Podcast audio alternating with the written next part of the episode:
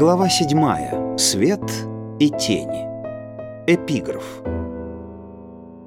В любом положении, сколь бы жалким оно ни казалось, найдется сопряженное с ним утешение. Оливер Голдсмит. А теперь вы скажете, вот так христианский писатель, столько рассуждающий о морали. Целую главу он описывает нам школу, кишевшую противоестественной любовью, и ни слова не говорит о мерзости этого греха. На то есть две причины. Одну я изложу ближе к концу главы, а другая в том, что этот грех входит в число двух, второй азартные игры, которые никогда не вызывали у меня искушения. И я не хочу громить на словах врагов, с которыми мне ни разу не пришлось встретиться в подлинной битве. Значит, все остальные пороки, о которых вы писали, да, так оно и есть. И тем хуже для меня, но сейчас разговор не об этом. Сейчас я хочу рассказать, почему Виверн превратил меня в сноба. Когда я поступал в эту школу, я еще не догадывался, что моя сугубо личная любовь к хорошим книгам, Вагнеру и мифологии — дает мне некое превосходство над теми, кто только листал журналы и слушал модный в те годы рэктайм. Может быть, вам будет легче поверить в отсутствие такого тщеславия, если я уточню, что дело тут было попросту в моем невежестве. И Хей рассказывает о просвещенном меньшинстве в своей школе, о ребятах, тайно смаковавших Честертона и Шоу, как иные тайно смакуют сигару. И читатели — и курильщики ищут запретный плод, изображая из себя взрослых. Думаю, что его одноклассники приходили из подготовительных школ Оксфорда, Кембриджа или Челси, где они успели кое-что узнать о современной литературе. Совсем иначе было со мной. К примеру, ко времени поступления в Виверн я хорошо знал шоу, но я не знал, что этим стоит хвалиться. Книги его просто стояли у отца на полке, среди прочих. Я и читать-то его начал с разговора о драме, поскольку там речь шла о Вагнере, а само это имя имело надо мной власть. Потом я прочел многие его пьесы, не понимая, какова его репутация в литературном мире, не зная о самом существовании этого мира. Отец считал его шутом, хотя и признавал достаточно забавной пьесу «Другой остров» Джона Буля. Так шло мое чтение — Слава богу, никто его не одобрял, и тем более никто им не восхищался. К примеру, Уильяма Морриса отец по неведомым мне причинам именовал свистуном. В Шартре поводом для тщеславия могли быть и, наверное, были мои успехи в латыни, поскольку они считались определенной заслугой. Но английская литература, к счастью, в табеле не значилась, и я был избавлен от малейшей возможности гордиться своими успехами в этой области. За всю мою жизнь я не прочел никаких книг или статей на своем родном языке, если они не увлекали меня с первых же страниц. Я догадывался, что большинство людей, и дети, и взрослые, не получают удовольствия от книг, которые я любил. Кое-какие мои привязанности разделял отец. Несколько больше общего было у меня с братом. Но помимо этого у меня не было товарища в чтении — и я воспринимал это как данность. Если бы я задумался над своей обособленностью, я бы ощутил ее не как превосходство, а скорее как ущемленность. Любой свежий роман был, очевидно, взрослее, умнее и правильней, чем все, что я поглощал. Глубокому и личному наслаждению чтением сопутствовала застенчивость, даже смущение. Я перешел в Виверн, полагая, что моих литературных пристрастий следует стыдиться, а не гордиться ими. Но вскоре мое неведение рассеялось. Оно пошатнулось, как только учитель у нас в классе заговорил о величии литературы. Мне впервые открылась опасная тайна. Другие тоже могут испытывать невероятное блаженство и упиваться красотой стихов. Среди моих новых одноклассников нашлось двое из Оксфордской подготовительной школы, той самой, где юная Наоми Митчинсон написала свою первую пьесу. И от них я узнал, что существует неведомый мне мир, в котором поэзия столь же общепринята, как у нас спорт и ухаживание. Мир, где даже ценилось умение в ней разбираться. Странное это было чувство, сродни тому, что пережил Зигфрид, узнав, что Миме ему не отец. Мой вкус оказался нашим вкусом.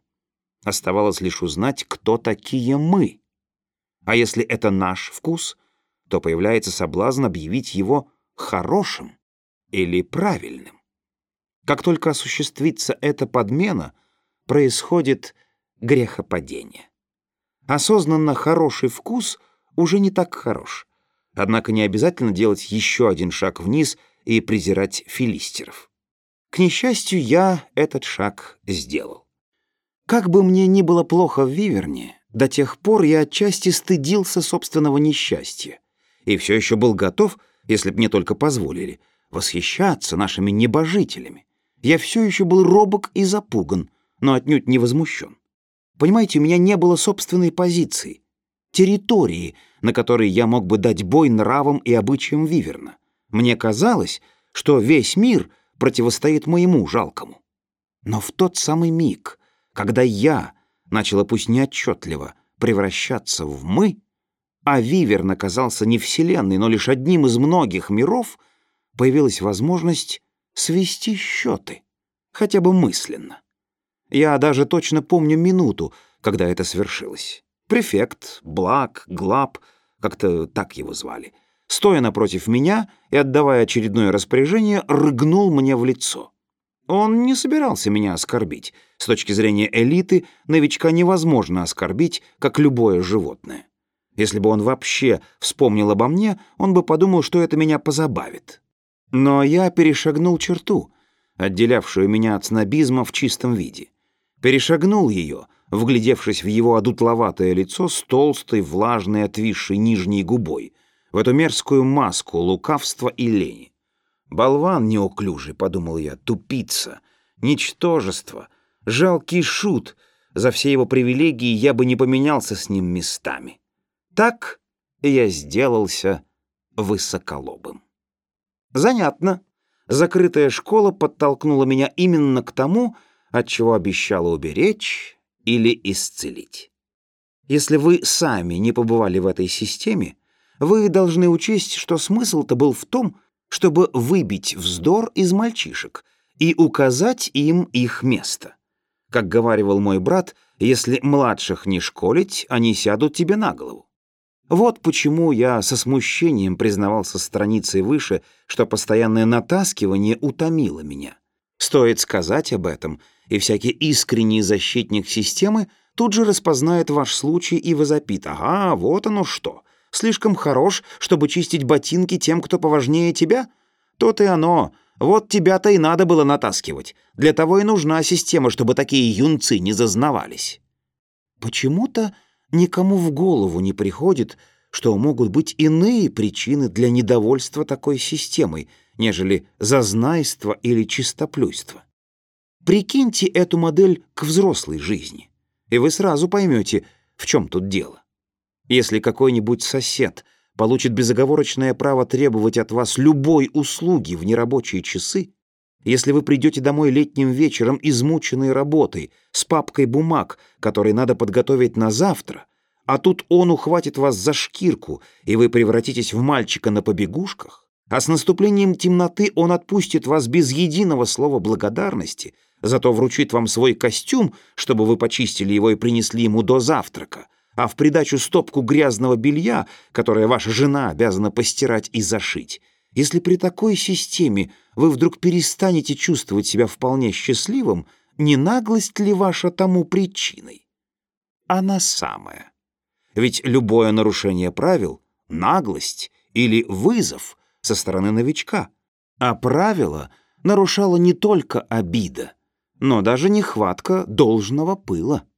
Конечно же, те, кто создавал вивернскую иерархию, предвидели серьезную угрозу, если предоставить ребят самим себе, тринадцатилетние новички, того и гляди, заклюют девятнадцатилетних выпускников, играющих в регби за графство и входящих в школьную команду боксеров.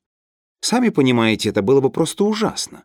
Пришлось создать чрезвычайно сложную систему, чтобы защитить сильных от слабых, сплоченную группу стариков от горсточки вновь прибывших, еще не знакомых толком ни друг с другом, ни со школой, уберечь несчастных львят от яростных и злобных овец. Доля истины в этом есть. Мальчишки бывают наглецами, и, пообщавшись полчасика с тринадцатилетним французом, большинство из нас, пожалуй, выскажется в пользу натаскивания. И все же мне кажется, что старшеклассники могли бы уж как-нибудь защитить себя, и без того, чтобы школьные власти непрестанно не поощряли их. Ведь, выбивая вздор из овец, учителя тем же самым вздором сбивали головы львам, всячески поощряя их, даже льстя, ибо чем как не вздором была их власть, привилегии и всеобщий восторг от их спортивных успехов. Сама мальчишеская природа взяла бы свое без помощи наставников. Каков бы ни был первоначальный замысел, система его не воплотила. Уже десятки лет Англия выслушивает горькие, дерзкие, печальные, а то и циничные слова от интеллигентов. Почти все они воспитанники закрытых школ, почти все они свою школу не любили. Защитник системы утверждает, что от этих-то высоколобых она и призвана спасти. Просто их мало пинали, дразнили, унижали, лупили. А может быть, все-таки они — продукты системы? Может быть, она-то и сделала их высоколобыми, как сделала меня? Ведь если унижение в конец не сломит душу, разве не естественно этой душе вооружиться именно гордыней и сознанием своего превосходства? В трудах и преследованиях мы утешаемся двойной дозой самоуверенности. Разве вы не знаете, как наглеет раб, только что получивший свободу? Я обращаюсь к беспристрастным читателям. С приверженцами системы спорить бессмысленно. У них, как мы знаем, свои аксиомы, своя логика, недоступная непосвященным. Они будут отстаивать жестокие спортивные игры. Как же? Все, кроме жалких слабаков, обожают спорт. Спортивные занятия и должны быть принудительными. Но если б мне не довелось на войне услышать капеллана, который точно так же оправдывал отвратительные церковные шествия. Но главное зло школьной жизни, как я теперь понимаю, не в страдании новичков и в необузданности старших. Было там нечто всепроникающее. Именно оно причинило больше всего бед именно тем мальчикам, которым школьная жизнь давалась легко, которые были счастливы в школе. С духовной точки зрения зло школьной жизни в том, что вся она подчинена карьеризму. Всех занимает только одно — продвинуться, достичь вершины, закрепиться, удержаться в элите. Конечно, этим озабочены и взрослые, но ни в одном взрослом обществе это не становится главным делом жизни. А ведь именно здесь, и у детей, и у взрослых, источник подлости, угодничества перед высшими, коллекционирование нужных знакомств, поспешных отказов от ненужной дружбы, готовности бросить камень в того, кто в немилости, и тайного умысла почти за каждым поступком. Вивернские юнцы были самым неискренним, самым ненаивным, самым неюным обществом, какое я только видел. Некоторые мальчики просто всю свою жизнь до мелочей подчиняли карьерным соображениям. Ради карьеры они занимались спортом, подчинялись правилам, выбирая себе и одежду, и друзей, и развлечения, и даже пороки. Вот почему я не могу поместить гомосексуализм на первом месте среди грехов колледжа. Здесь тоже немало лицемерия. Многие утверждают, что хуже этого порока нет ничего. Почему же? Потому что тех, кому эта склонность не свойственна, от нее мутит почти как от некрофилии. Но такое отвращение не имеет ничего общего с нравственным суждением. Кроме того, говорят, что это извращение закрепляется на всю жизнь. Тоже неправда. Многие предпочли бы девчонок, но их не было. И когда, став старше, они смогли ухаживать за девушками, они ими и занялись. Быть может, этот грех особенно мерзок для христиан? Но разве те, кто так возмущен им, все поголовно христиане? Разве христианин осудил бы плотский грех больше всех грехов жестокого и тщеславного колледжа? Жестокость хуже похоти. Искушение мира сего опаснее, чем искушение плоти. Словом, причина возмущения не в вере и не в этике. Этот порог пугает нас не потому, что он ужаснее прочих, а потому что по взрослым понятиям он неприличен, он губит репутацию и к тому же осуждается английским законом. Подумаешь, мамона. Она всего-навсего погубит душу и приведет в ад. А вот садомия опозорит вас и приведет в тюрьму. Те, кто прошел школу, подобную Виверну, если бы они только осмелились говорить правду, признали бы, что садомия, при всей ее гнусности, была единственным убежищем для добра, которое у нас еще сохранялось. Только она умеряла накал тщеславия. Только она была оазисом, заросшим сорняками, болотистым, грязным, выжженной пустыне соперничества. Покоренный своей противоестественной любовью, подросток хоть чуть-чуть отдыхал от самого себя, хоть на несколько часов забывал о том, что он из самых-самых. Извращение оказалось единственной незапертой дверью, через которое все-таки входило что-то искреннее, неумышленное. Платон был прав.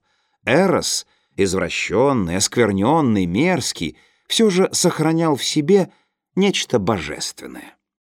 Виверн, пожалуй, должен был бы посрамить всех теоретиков, выводящих общественное зло только из экономики. Ведь не на жалких оборвышей обрушивалась эта система, и не у каждого из элиты карманы были полны денег. Если верить теоретикам, у нас не должно было быть неравенства и угнетения. Но нигде я не видел общества столь полного карьеризма, подхалимства и чванства, столь эгоистичных верхов, столь жалких низов, лишенных солидарности и сословной чести. Едва ли мой опыт нужен, чтобы подтвердить очевидную истину. Ведь Аристотель знал, что люди рвутся в диктаторы не от бедности. У правящего класса есть власть. Зачем же ему еще думать о деньгах? Почти все, что ему нужно, ему даром навяжут подхалимы. Остальное он возьмет силой. Но за два подарка я благодарен Виверну. Они были чисты и неподдельны. Первым был мой классный наставник. Мы его прозвали «Выброжало». Хотя вивернцы произносили подчас «воображало», я постарался написать это прозвище так, чтобы передать, как оно звучало. Мне от рождения везло с учителями, кроме старика. Но «выброжало» был превыше ожидания и превыше надежды. Он был седой, носил большие очки, в сочетании с большим ртом лицо получалось немного лягушачье. Зато этого никак не скажешь о его голосе. Речь его была слаще меда. Он читал нам стихи, и на его устах они превращались в музыку. Читать стихи можно и иначе, но только так околдуешь мальчиков подрастут, научатся пренебрегать ритмом ради смысла или выразительности. Он привил мне вкус к поэзии, научил впитывать и смаковать ее в одиночестве. О строке Мильтона «Престолы и господство власти силы» он сказал, «Когда я прочел это, я был счастлив целую неделю». Таких слов я ни от кого еще не слышал. Кроме того, он был удивительно вежлив, хотя вовсе не мягок, порой очень суров, но то была суровость судьи, взвешенная, честная, без вредности. За жизнь свою не молвил никому дурного, оскорбительного слова. Ему было нелегко вести наш смешанный класс — Часть составляли новички вроде меня, получившие стипендию и сразу попавшие в старший класс, а другую часть составляли ветераны, к концу школы добравшиеся и до этого курса. Только его вежливость объединяла нас. Он неизменно обращался к нам джентльмены и не подозревал, что мы можем вести себя не по-джентльменски. На его уроке элита не смела вспоминать о своих привилегиях. В жаркий день, когда он разрешал нам снять куртки, он сам просил у нас разрешения снять свою мантию. Однажды, когда он был недоволен моей работой, он послал меня к директору, чтобы тот пригрозил мне поркой. Директор не понял, в чем дело, и решил, что Выброжало недоволен моим поведением. Когда Выброжало узнал об этом, он отвел меня в сторону и сказал, произошло недоразумение. Я ничего подобного не говорил. Если вы к следующей неделе не выучите задание по греческой грамматике, вас накажут, но, разумеется, это не имеет ни малейшего отношения ни к вашим, ни к моим манерам. Сама мысль, что общение двух джентльменов друг с другом может измениться благодаря порке, была ему просто смешна. Скорее уж тут подошла бы дуэль. Его обращение с нами было удивительно точным. Ни заигрывания, ни враждебности, ни жалких потуг на юмор, только взаимное уважение и соблюдение приличий. «Нельзя жить без мус», — повторял он, зная, как и Спенсер, и имя одной из них — вежливость. Если бы даже воображало ничему не учил нас, само пребывание в его классе облагораживало. Среди низких амбиций и ложного блеска школьной жизни он один напоминал о мире светлом и человечном, свободном и свежем. Однако и учил действительно хорошо. Он не только околдовывал, он умел объяснить. В его устах ясным как день становилось и устаревшее слово, и запутанный оборот. Выброжало сумел внушить нам, что от филолога требуется аккуратность не ради педантизма и не ради дисциплины, а ради точности и вежливости, отсутствие которых — признак дурного воспитания. Я стал понимать, что тот, кто не видит в поэме точек, может не заметить и ее средоточие. В те годы студенты классического отделения должны были заниматься исключительно классическими дисциплинами. По-моему, это было правильно. И сегодня, если мы хотим улучшить образование, надо уменьшить число предметов. Не так уж много может человек хорошенько понять, прежде чем ему сравняется 20, а мы заставляем мальчика делать сразу десяток дел и делать их посредственно, на всю жизнь лишая его стандарта, высшей точки отсчета. Выброжало учил нас греческому и латыни, но через посредство этих предметов он учил нас и всему остальному. Из того, что мы прочли под его руководством, мне больше всего понравились оды Горация, четвертая песнь Энеиды и Вакханки. Мне всегда нравились классические студии, но до встречи с ним они нравились мне просто как ремесло, которое мне хорошо давалось. Только теперь я услышал поэзию. Дионис Эврипида соединился в моем сознании со всем строем золотого горшка — Эту книгу я только что с наслаждением прочитал. Все это очень отличалось от моего севера. Пан и Дионис не были ледяными, пронзительными, неотразимыми, как Один и Фрей. Новое качество вошло в мое воображение Средиземноморье, вулканическая природа, аргиастический бой баранов.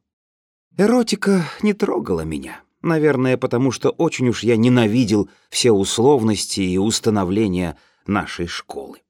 Другим подарком была школьная библиотека. Не библиотека, святилище. Раб, коснувшийся английской земли, обретает свободу. Мальчика, вошедшего в библиотеку, пока он там, школить нельзя. Правда, туда не так легко попасть. Зимой, если в этот день ты не участвуешь в соревнованиях, все равно надо выйти на пробежку. Летом укрыться там до наступления вечера еще сложнее. Либо надо идти в свой спортивный клуб, либо колледж участвует в каком-то матче, или твое отделение играет сегодня с другим, тогда тебя потащат смотреть игру. Наконец, по дороге в библиотеку тебя перехватят и зададут службу до темноты. Но если удалось обойти все преграды, тогда тишина и книги, покой и далекий перестук мечей, о славный звук далеких барабанов. Летом жужжание пчел и покой. Свобода. Там я нашел Мильтона, Йейтса и томик кельтской мифологии, которая заняла в моей душе место рядом с норвежской, или чуть пониже. Она пошла мне на пользу. Я принял сразу две, нет, три мифологии, ведь в то же время я начинал любить и греческую. Я вполне ощущал их духовное различие. Это помогало обрести равновесие, кафоличность. Как хорошо я различал каменную суровость Асгарда. Зеленый, сочный, влюбленный, ускользающий мир Круагана, Красной Ветви и Тирнан-Ога. и более прочную солнечную красу Олимпа. На каникулах я писал эпическую поэму о Кухулине и тут же другую о Финне, соответственно, английским экзаметром и четырнадцатисложником. Хорошо, что я сдался и бросил эту работу прежде, чем окончательно испортил себе слух грубоватыми и легко дающимися ритмами. Север оставался на первом месте, и лишь одно произведение мне удалось завершить — трагедию, норвежскую по содержанию, греческую по форме. «Локи прикованный». По форме она была безукоризненно классической, с прологом, пародом, эпизодиями, истасимами, эксодом, стихометрией и с одной сценой, выдержанной в трахеических септенариях, с рифмой. Как я упивался ею! Мой Локи не был злоумышленником. Он восстал против Одина, потому что Один ослушался его совета. Он создал мир, хотя Локи предупреждал, что это бессмысленно и жестоко. Можно ли создавать разумных тварей, не спросив на то их согласия? Главный спор в моей трагедии между печальной мудростью Локи и примитивной преданностью Тора. Один скорее вызывал симпатию. Он понимал Локи, и они дружили, пока их не развела высокая космическая политика. Тор был негодяем. Он угрожал Локи, он подстрекал Одина и вечно жаловался, что Локи не уважает старших богов, на что Локи отвечал я почитаю мудрость, но не мощь. Тор был из элиты. Правда, тогда я вряд ли об этом догадывался. А я был Локи, полным того самого интеллектуального самодовольства, каким я начал утешаться во всех моих несчастьях. В этой трагедии заслуживает внимания ее пессимизм. Как многие атеисты, я отдался вихрю противоречий. Я утверждал, что Бога нет, но проклинал Его именно за это. Еще больше Он прогневал меня, сотворив мир. Были ли искренними мой пессимизм, мое желание небытия? Честно говоря, это желание улетучивалось, стоило нашему дикому лорду навести на меня револьвер. По роману Честертона «Жив человек» мой пессимизм, стало быть, неискренен. Но доводы Честертона не вполне меня убеждают. Конечно, когда жизнь пессимиста под угрозой, он ведет себя как всякий другой человек. Инстинкт, оберегающий жизнь, сильнее разума, утверждающего, что беречь ее не стоит. Но разве это доказывает, что пессимист нечестен? Это даже не доказывает, что он заблуждается.